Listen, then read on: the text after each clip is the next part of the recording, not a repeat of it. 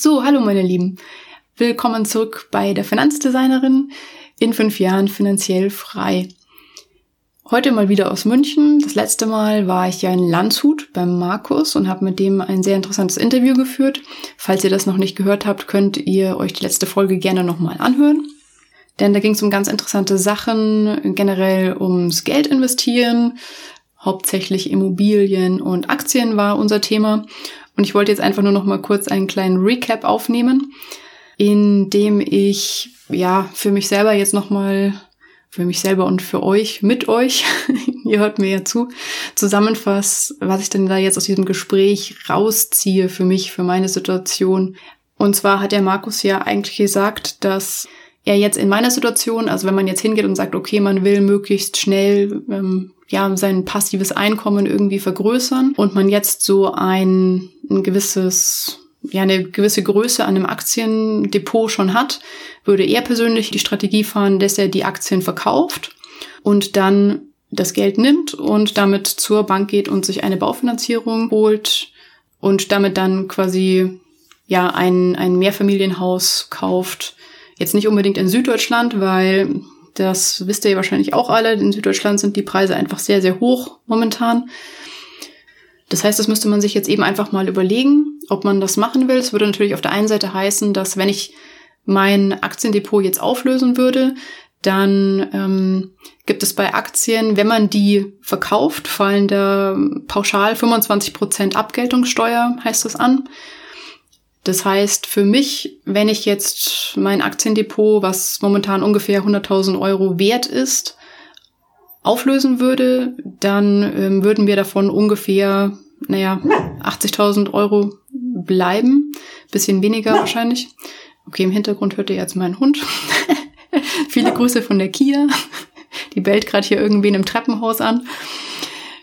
Ja, also die Überlegung ist eben einfach, will man das machen, will man das nicht machen. Ich glaube, dass es jetzt, wenn es ums passive Einkommen geht, das tatsächlich, also sind halt Immobilien einfach tatsächlich eine ganz coole Möglichkeit, um wirklich so einen, so, so, einen, so einen Hebel anzusetzen, ja, weil, weil ich kann ja jetzt mit dem Geld, was mir die Bank leiht, auf einmal ja tatsächlich viel größere Objekte kaufen, als ich jetzt das mit meinen ähm, 100.000 oder 80.000 Euro alleine könnte. Und das, die, dieser Effekt, dass ich eben auf einmal sozusagen mit diesem Kredit dann vielleicht äh, ja ein Objekt kaufen könnte, ein Immobilienobjekt, was sagen wir mal 500.000 Euro wert ist eigentlich.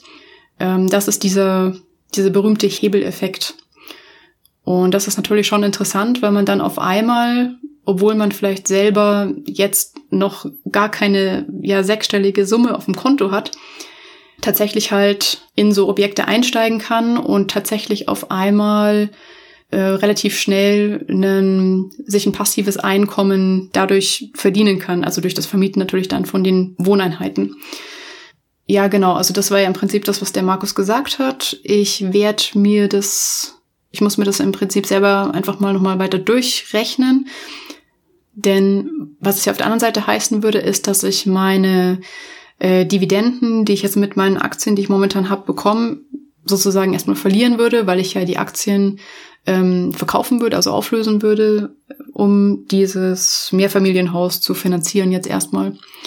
Wenn ich natürlich auf der anderen Seite dadurch einfach wesentlich mehr Cashflow bekomme oder bekommen kann, dann ist es schon eine Überlegung wert, finde ich. Und ja, also ich glaube, Aktien oder irgendwelche ETFs oder so würde ich mir trotzdem nebenbei auch noch aufbauen oder dann wieder aufbauen. Aber jetzt im ersten Schritt wäre das schon eine interessante Möglichkeit. Zumindest werde ich mir das mal anschauen und näher durchrechnen, was das genau heißen würde für mich finanziell. Wenn ich denn jetzt diesen Weg gehen würde und sagen würde, okay, ich verkaufe jetzt einfach mal alle Aktien, die ich so habe. Ich weiß jetzt selber noch nicht genau, ja, ob ich das ob ich das mache oder nicht. Oder vielleicht, man könnte jetzt natürlich auch hergehen und sagen, na gut, ähm, ich verkaufe die Hälfte von meinem Aktiendepot und versuche daraus mir eine möglichst große Immobilie zu erwerben. Vielleicht findet man dafür irgendwas in Mitteldeutschland, was dann nicht nur eine Wohnung ist, schon, sondern irgendwie schon ein kleines Mehrfamilienhaus. Das wäre natürlich interessant. Ansonsten war es das eigentlich mit dem Recap erstmal. Kurz und knackig. Genau. Wir hören uns beim nächsten Mal. Bis dann und einen schönen Tag wünsche ich euch noch. Ciao!